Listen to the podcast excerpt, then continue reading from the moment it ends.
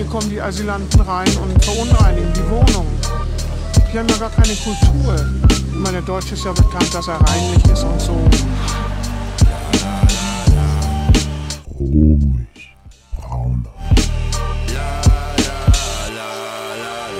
Naja, man hat ja natürlich nur im Miniaturmaßstab, was es auch wieder ein bisschen lächerlich gemacht hat, aber man hat doch in so einem Miniaturmaßstab gesehen, wie eigentlich so eine ähm, faschistische Bewegung äh, zur Lawine wird und plötzlich so eine ganze Stadt überrollen kann. Ich treff ihn leider immer wieder, diesen Patriotismus. Der Typ hängt dich überall rum, fast so wie Christus und nervt. Denn er ist ein saukrasser Spießer, singt grausame Lieder, so ein trauriger Niemand. Der Bauspart und Wiener, der bastelt gern Zäune, meckert und mag nur Falafel, die deutsch sind. Verteidigt gern Grenzen, vergisst dabei meistens das Denken. Ein einsames Männchen Herzlich willkommen bei Ruhigbrauner. Mein Name ist Carol Kosmonaut. Mir gegenüber sitzt der Mitbegründer der Lesebühne Sachs Royal, Mitorganisator des Festivals Zeitgenössische Literatur, Literatur jetzt. Ich würde sagen Analytiker, Streithahn, aber natürlich insbesondere Schriftsteller Michael Bittner. Hallo, Hallo. Michael. Micha, ich habe hier ein paar Fragen oder ein paar Sätze vorbereitet und wäre dir verbunden, wenn du mir vielleicht eingangs ich versuchst, diese Sätze zu Ende zu bringen, die ich dir ansage. Somit hat der Zuhörer die Möglichkeit, ein bisschen mehr über dich vielleicht zu erfahren. Als Kind wollte ich immer, Ausschlaf. okay, mein Zuhause ist Berlin. Berlin. Ich habe gute Ideen, wenn Ich mit interessanten Leuten rede. Das ist eine schöne Sache. Ich bin neidisch auf. Leute, die es schaffen, Romane zu schreiben. Ich bekomme Heimweh, wenn. Oh, weia. Jetzt nichts Falsches sagen. Äh, wenn.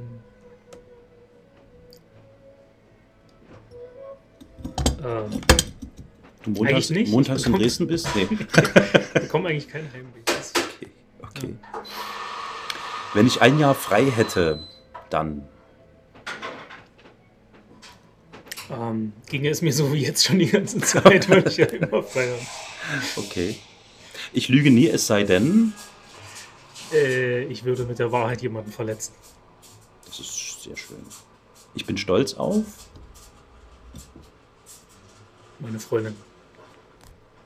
Und das letzte Mal habe ich meine Meinung geändert als. Ich vom Gegenteil überzeugt wurde. Also, okay. äh, recht, äh, ändere recht häufig meine Meinung. Ich bin manchmal nicht mal mit mir selber einer Meinung. Mhm, mhm. Der Grund, warum ich jetzt hier mit dir zusammen im Wohnzimmer sitze, wir hätten eigentlich auch in der Neustadt, äh, in der Altstadt sitzen können, wir sitzen aber in der Neustadt, weil in der Altstadt habe ich mir sagen lassen von einigen Bekannten und Freunden, die dort irgendwo arbeiten, im gastronomischen Bereich oder, oder, oder in Läden oder so, ist montags immer ziemlich tote Hose, weil die Leute oder die, die, die, die Dresdner nicht so richtig Lust haben, sich in die Stadt zu bewegen, ins Zentrum zu bewegen, weil die wissen, montags ist da irgendwie immer Tohuwabohu. Da werden äh, Straßenbahnen umgeleitet, Strecken gesperrt, weil man einfach nicht rankommt, denn meist auf dem Theaterplatz oder irgendwelchen anderen präsenten Stellen sitzen dann, nicht sitzen, sondern stehen dann ähm, diese Pegida-Leute, die also wirklich seit mittlerweile über einem Jahr da Montag für Montag versuchen, ihre Meinung zu äußern und meinen, sie werden nicht gehört. Und in dem Zusammenhang bist du mir ins Auge gefallen, weil ich bemerkt habe, dass du dich schon seit geraumer Zeit mit diesem Thema Pegida oder an sich auch Fremdenfeindlichkeit auseinandersetzt auf eine sehr äh, amüsante Art und Weise. Du als Schriftsteller hast natürlich das Werkzeug dazu, verbal ähm, auf diese Dinge einzugehen und du hast sehr schöne Texte veröffentlicht und äh, auch, ich habe gesehen, Artikel und Kolumnen zu diesem Thema schon geschrieben in verschiedenen Zeitungen. Zuletzt habe ich in Erinnerung, gab es jetzt in der Süddeutsche, glaube ich, von dir einen Artikel, der da so mit einer feinen Ironie versucht hat, die Leute ein bisschen aus der Reserve zu locken. Und nun interessiert mich natürlich besonders, was dich dazu bewegt, warum du das machst. Ja, ich wohne ja seit drei Jahren in Berlin, also bin eigentlich gar nicht mehr in Dresden zu Hause, obwohl ich natürlich die Lesebühne Sachs Royal in Dresden noch mache und auch so noch öfter äh, in Dresden bin. Deswegen hänge ich dann doch noch an der Stadt. Ich habe auch zehn Jahre hier gelebt. Dann beobachtet man natürlich trotzdem, was in Dresden so los ist. Und da kam man natürlich an dem Thema Pegida nicht vorbei, 2014. Mhm. Ähm, und ich hatte da so in diesen ersten Wochen, als sich das plötzlich lawinenartig jede Woche vervielfacht hat, hatte ich so das Gefühl, dass es wirklich nicht viele Leute gibt, die irgendwie Lust hatten, sich da öffentlich zu äußern. Also so, Ja. so Prominente, von denen man sonst immer zu jeder politischen Frage irgendwie sofort eine Stellungnahme bekommt, Ja. haben sich da ausgeschwiegen. Ähm, und da hatte ich das Gefühl, man muss da schon mal was drüber sagen und ähm, habe das dann vor allem in meinem Blog gemacht. Hatte auch gar nicht damit gerechnet, dass das dann doch so viele Leute lesen, wie es dann gelesen haben. Ja. War davon auch selber überrascht. Es lag sicherlich auch daran, weil es einfach nicht so viele gab, die sich irgendwie äh, da mit, mit einer Meinung vorgetraut haben. Ich nenne den mal, das ist michaelbittner.info. Info, Ne? genau. Okay. Und ähm, gab es viele Kommentare und viele ähm, kritische Kommentare, viele positive Kommentare, aber auch viele Diskussionen einfach, was ja ganz schön ist. Als Autor freut man sich ja, wenn Leute seine die Texte lesen Ja. und darüber diskutieren. Und dann bin ich da am Ball geblieben, weil das natürlich auch ein Thema ist, was mich schon immer interessiert, auch in der Zeit, wo ich noch in Dresden gelebt habe. So einerseits diese spezifische Dresden-Atmosphäre, so diese Mentalität von dieser Stadt auch von Sachsen insgesamt, ich komme ja aus Sachsen, und dann aber eben auch das Thema Nationalismus und ähm, Politik im Allgemeinen interessiert mich natürlich aus. Auch Mhm. deswegen war das für mich auch ein Anlass, da am Ball zu bleiben. Mhm. Mhm. Ähm, du kommst aus Görlitz, ne? In Görlitz geboren und in einem Dörfchen in der Nähe von Görlitz In Nähe von. Görlitz. Görlitz ist ja beinahe am, also ist ja, gehört ja fast zum Dreiländereck so, ne? Also Polen, Tschechei, oder nein, äh, Polen, Tschechien und Deutschland. Ne? Das ist die östlichste Genau. Stadt Deutschlands, glaube Ja, ich, wenn ich mich ja. nicht irre. Was hat dich nach Dresden gebracht? Studium? Das Oder- Studium, genau. Also Ja. ich war damals auch noch sehr heimatverbunden äh, Ja. und habe mich noch nicht ganz so weit weggetraut, dass ich gleich nach Berlin gegangen wäre. Habe dann deswegen in Dresden mein Studium angefangen. Und ja. Zwischenstation die eingelegt. zehn Jahre verbracht in Dresden. Was hast du studiert? Germanistik, wenn ich Germanistik und Philosophie studiert. mich... Okay, okay. Ähm, hat dich das äh, dazu bewogen, also einen, einen differenzierteren Blick auf die Dinge zu bekommen? Hast du das Gefühl? Das Studium meinst du? Mhm. Also das muss ja nicht automatisch bedeuten, ne? dass man da... Ja, also das ist natürlich, äh, Literatur und Philosophie bilden einen natürlich auch unabhängig jetzt von dem Stoff, den man lernt oder Prüfungen, die man hat, Mhm. verändern die einen natürlich auch und äh, die Autoren, die man liest, bewegen einen auch und verändern dann sicherlich auch so das eigene Weltbild. Und das Ja. war bei mir sicherlich, sicherlich auch so. Und in Philosophie lernt man einfach äh, Debatten führen und Weltanschauungen einordnen und auch logisch denken ein bisschen. Das, Mhm. Das, ich habe den Eindruck, das sind so ein bisschen die Dinge, die manchen Menschen montags bei Pegida fehlen. Also, ich meine, du bist ja jetzt, glaube ich, schon recht häufig zu dem Thema befragt worden und, und hast dich mit Menschen darüber unterhalten. Und man merkt ja, dass bei Pegida also ganz also verschiedene Menschen äh, äh, stehen und unterwegs sind, wirklich aller Couleur. Mhm. Es gibt aber doch einige Menschen, die irgendwie, irgendwie Sorge und Angst vor irgendwelchen Dingen haben. So habe ich den Eindruck. Also ich hatte so mit, mit einigen Menschen gesprochen, sei es also wirklich im Real Life, persönlich oder eben wirklich in den sozialen Netzwerken, die irgendwie einfach nur nach, nach gewissen Antworten suchen und die eben bedauerlicherweise meines Erachtens nach von den falschen Montags dann von der Bühne herunterbekommen und das dann eben auch gerne für wahre, wahre Bünze, bare Wünsche nehmen, beziehungsweise das versuchen irgendwie umzusetzen, zu realisieren. Hast du dir das mal angeschaut, diese Pegida-Geschichten? Warst du schon mal dort? Ich nehme an, ja. Ne? Ich war mal bei einer Demonstration oder bei Mhm. zweien, glaube ich, Mhm. bei, nicht in der Pegida-Demonstration, sondern bei der Gegendemo dann. Habe ansonsten halt viele von den Reden äh, äh, als Video verfolgt, dann im Nachhinein Ja. und äh, mir auch Sachen durchgelesen, die da so gepostet und geschrieben wurden. Mittlerweile muss ich zugeben, dass ich so ein bisschen die Lust verloren habe, mich da irgendwie regelmäßig noch damit zu befassen, weil Ja. wenig Neues passiert. Ja, ja. Ähm, aber ich habe, wie gesagt, seit äh, ich da meine ersten Texte zum Thema veröffentlicht habe, sicherlich einige hundert Gespräche gehabt, virtuell mit Ja. äh, Pegida-Anhängern im Internet Ja. äh, und da auch dabei festgestellt, dass wirklich das eine ganz heterogene Gruppe von Ja. Leuten ist, die sich da versammeln, die man nicht einfach so über einen Kamm scheren sollte und äh, aus ganz verschiedenen Gründen Leute dahin gehen. Also an diese ganz beinharten Nazis und Neurechten wird man kaum rankommen, weil Mhm. auch so ein verfestigtes Weltbild. Dann gibt es ganz viele ähm, Menschen, die einfach ein bisschen, wie soll man sagen, verwirrt sind. Ähm, ähm, Orientierungslos unterwegs irgendwie. ja, ne? also auch viele, die sich selbst für links halten oder es vielleicht auch sind, wer will das festlegen Ja, und dann aber ja. keinen anderen Ort finden für ihren Protest als diese Sache. ja. Und dann gibt es auch so einfach konservativ denkende Bürger, die jetzt keine Rechtsradikalen unbedingt sind, aber die eben dieses Islam-Thema oder so auf die Straße treibt. Äh. Also eine ganz heterogene Gruppe. Da gibt es Leute, die Israel hassen und dann gibt es aber Leute, die Israel lieben und den Islam hassen. Also die merken oft nicht, selbst nicht, weil sie ja nicht miteinander reden, sondern nur ihren Rednern applaudieren, äh, dass sie eigentlich ganz unterschiedliche Leute sind und eigentlich vereinigt sind nur in diesem, äh, dieser Abgrenzung nach außen. und Ja. In der ja. Gefolgschaft diese äh, fragwürdigen Gruppe von Anführern da leisten. Ja. Naja, ich bin jetzt in den, in den letzten Folgen schon häufig der Frage nachgegangen und habe mir das von dem einen oder anderen versucht beantworten zu lassen oder wir haben es gemeinsam beantwortet.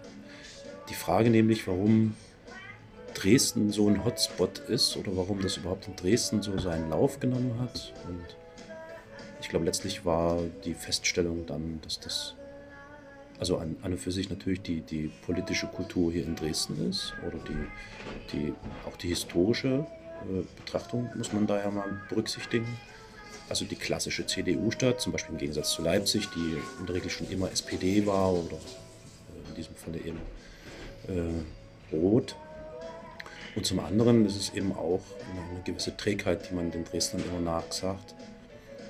Äh, aber mich hat in den letzten Wochen und Monaten sehr beschäftigt und um, umgetrieben, dass es hier eben echt nichts gab, was äh, an Gegenprotest. Zum Glück haben wir den ja jetzt wieder seit, äh, ich müsste lügen, zwei Monaten grob gefühlt. Mhm.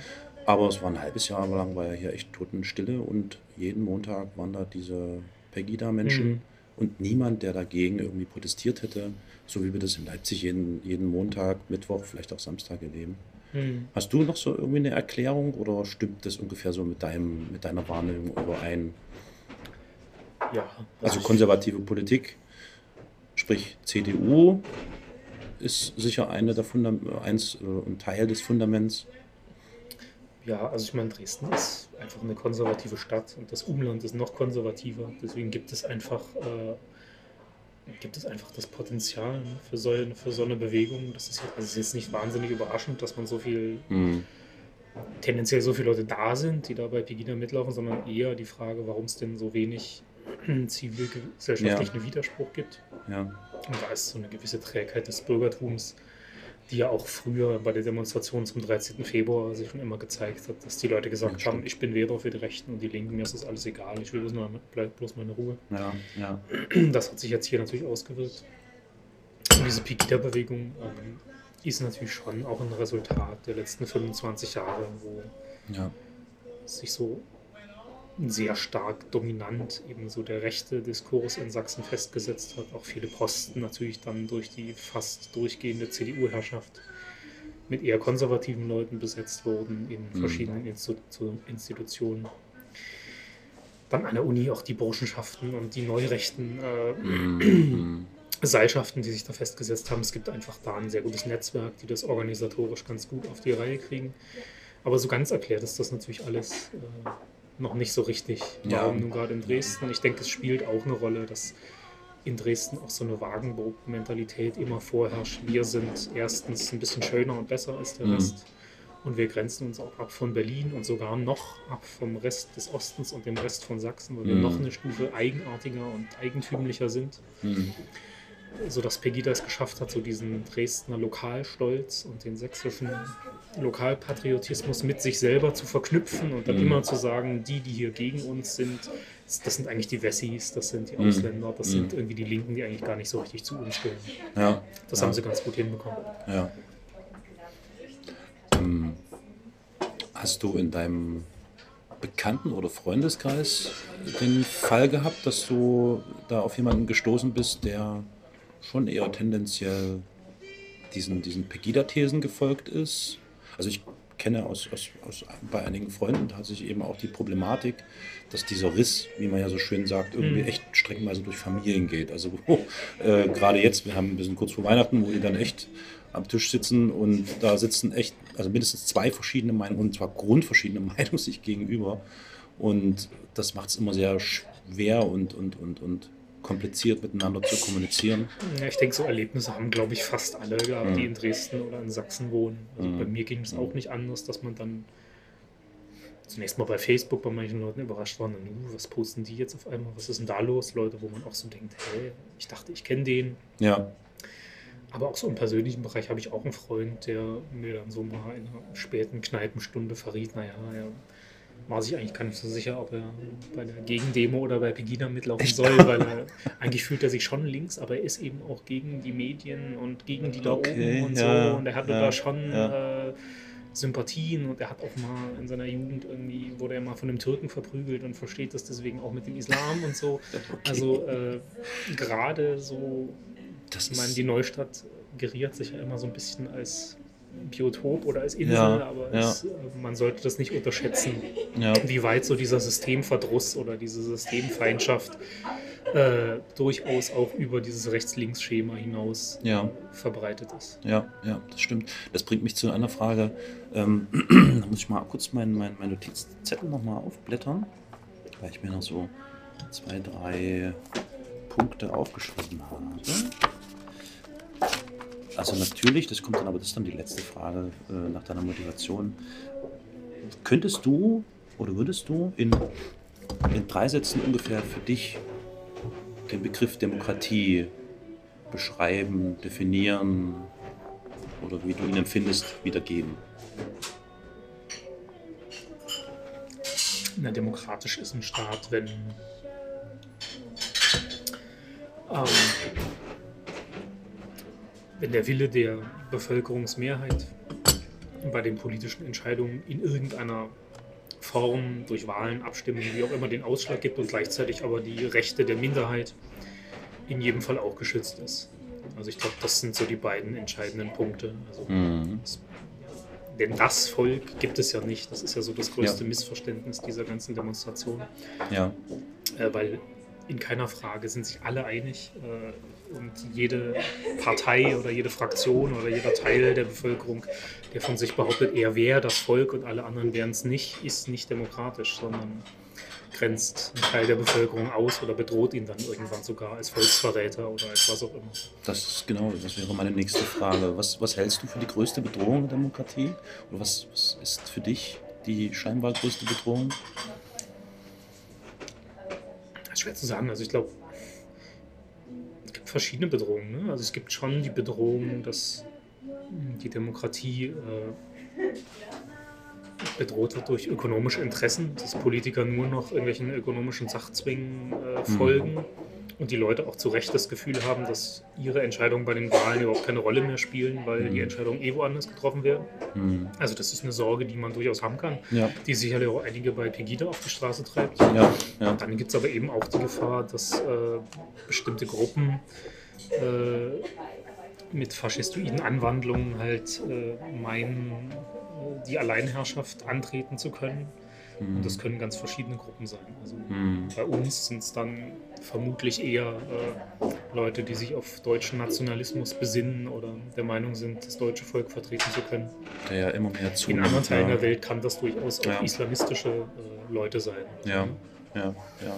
Du hast dich ja mit dem Thema schon sehr intensiv beschäft- beschäftigt und hast dich da irgendwie immer mehr reingearbeitet. Hat dich, also es ist ja jetzt nicht dein Spezialthema, dass du dich jetzt mit dieser Fremdenfeindlichkeit, die da aufgeploppt ist und so weiter, äh, auseinandersetzt.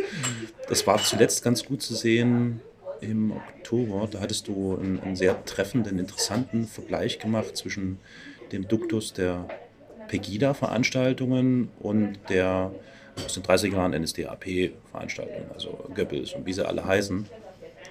Ähm, was, wie, wie empfindest oder wie hast du das empfunden? Also ich meine, man, man liest sich dann in dieses Thema ein, man liest nach, recherchiert, schlägt Bücher nach, vergleicht Reden miteinander und stellt plötzlich fest, oh, Hm. ne, also hier sind ja irgendwie ganz klare Parallelen. Wie fühlt es sich das an? Wie fühlt sich das heute noch an?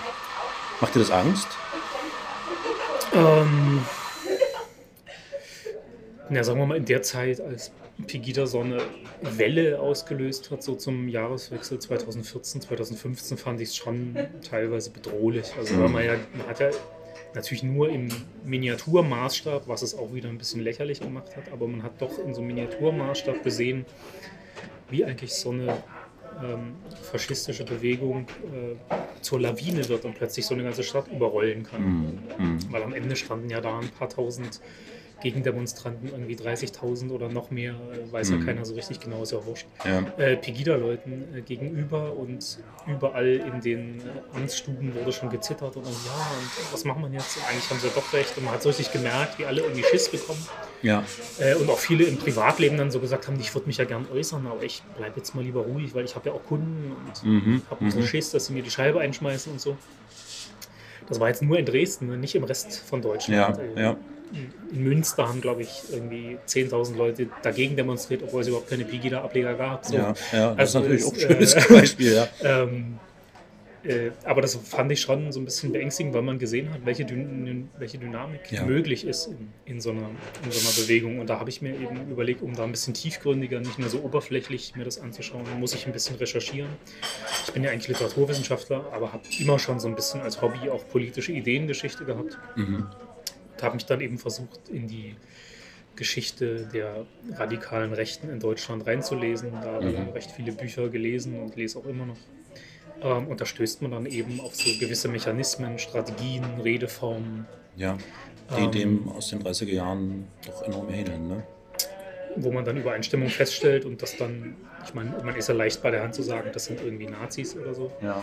Äh, und das war auch gar nicht die Absicht, das jetzt bei meinem Vergleich zu sagen, denn Vergleich ist ja keine Gleichsetzung.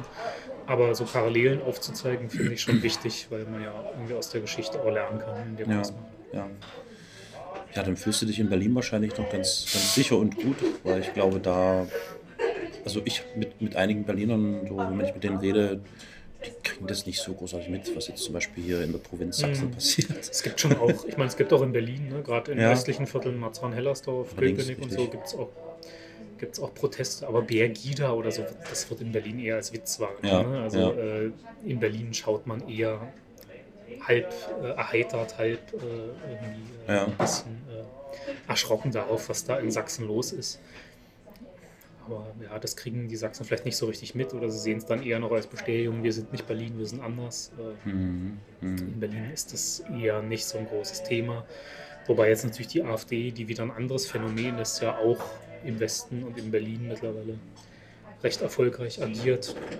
Aber das ist, wie gesagt, dann noch eine andere Sache, die man, über die man noch Mhm. separat reden Ja, muss. wobei, wobei ich glaube, jetzt vor, vor ein, zwei Tagen ist der Herr Höcke ja wieder der Landesvorsitzende der AfD Thüringen da ins, ins Visier geraten oder in den Fokus geraten mit sehr äh, rassistischen, ganz klar rassistischen Äußerungen in Bezug auf die Fortpflanzung von diesen und jenen äh, Rassen, wie er meinte. Mhm. Also das war schon sehr gruselig. Also ja, die AfD ist echt nochmal aber ein Thema sicher für sich, wobei das natürlich alles dann ein, ein großer Sud ist oder alles irgendwie zusammenhängt. Ähm, hattest du schon mal die Überlegung, weil dir das ja alles irgendwie zu konservativ oder vielleicht auch zu, zu äh, rückwärtsgewandt geworden ist, um nicht zu sagen, um zu fremdenfeindlich äh, geworden ist, aus Deutschland wegzugehen? Oder ist das bei dir nie eine Nee, Option das- gewesen? Nö. Nee, also ich meine, äh, kann ja, also ich meine, noch haben diese Leute in Deutschland ja praktisch keinen politischen Einfluss, abgesehen davon, dass sie natürlich auch den politischen Diskurs doch nach rechts verschoben haben, Mhm. einfach durch Mhm. ihren Erfolg und ihre Existenz. Aber ich denke, dass da ich ja auch mit der deutschen Sprache arbeite und äh, außerhalb von Deutschland dann vermutlich ziemlich aufgeschmissen wäre, Ja, äh, habe ich da nicht ernsthaft drüber nachgedacht und ich glaube, das wäre jetzt auch übertrieben, äh, so eine Panik äh, zu bekommen. Ich glaube auch nicht, dass uns irgendeine rechte Machtübernahme oder so ein Unheil droht. bevorsteht. Ja. Ich glaube eher, was ich auch schon mal in einem Beitrag geschrieben habe, dass wir eher hier gewisse Rückzugsgefechte zum Teil von, äh, von einem politischen äh, Strömung haben, Mhm. die eigentlich denen eigentlich die Zukunft nicht gehört. Ich meine, manchmal zweifle ich jetzt auch selber dran, wenn man so die Entwicklung in Osteuropa sieht. Mhm. Ähm, man kann sich da nie sicher sein, aber ich habe da jetzt nicht die allergrößten Befürchtungen.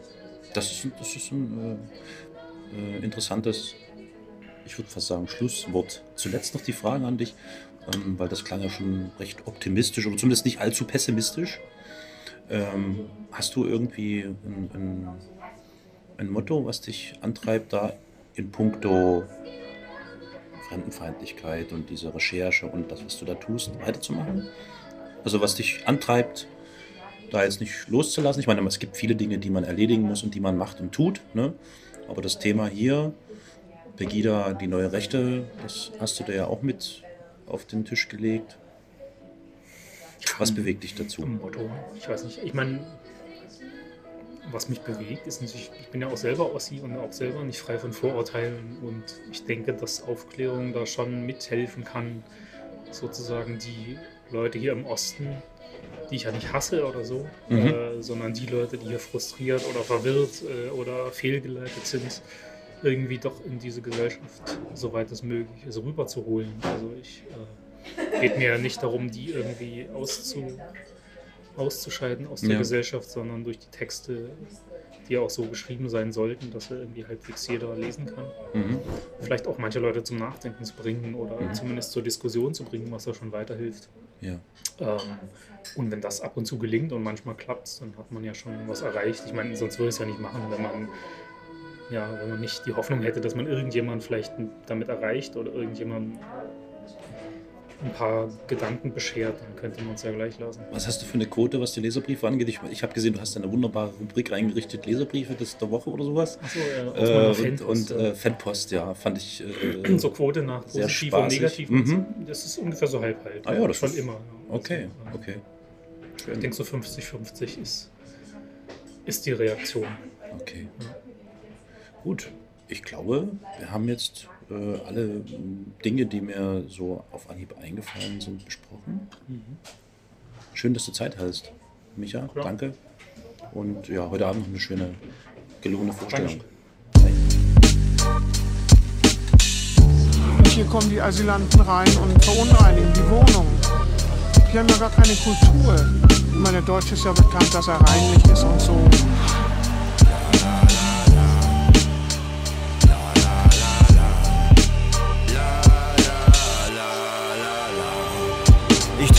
Leider immer wieder, diesen Patriotismus. Der Typ hängt dich überall rum, fast so wie Christus und nervt. Denn er ist ein saukrasser Spießer, singt grausame Lieder, so ein trauriger Niemand. Der Bauspart und Wiener, der bastelt gern Zäune, meckert und mag nur Falafel, die deutsch sind.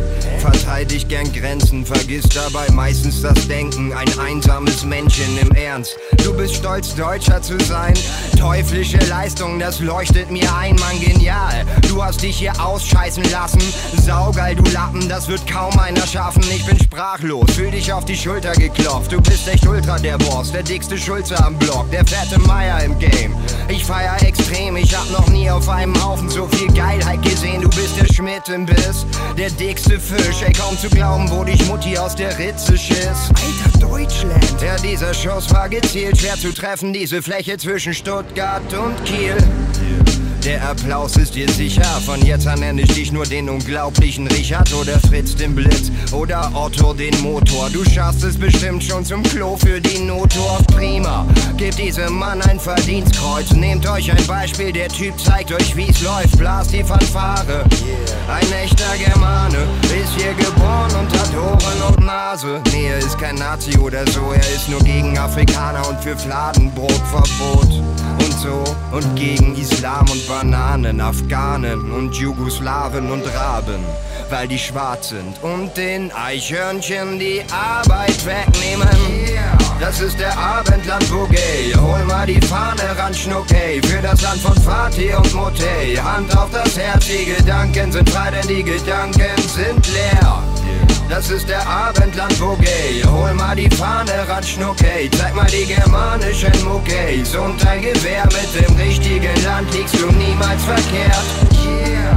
Die Gedanken sind leer, die Gedanken sind leer, die Gedanken sind leer, die Gedanken sind leer. Ich bin nicht ausländerfeindlich, aber wie diese hier bewegen, das geht doch gegen jede deutsche Norm. Das sind Schmarotzer, sind das.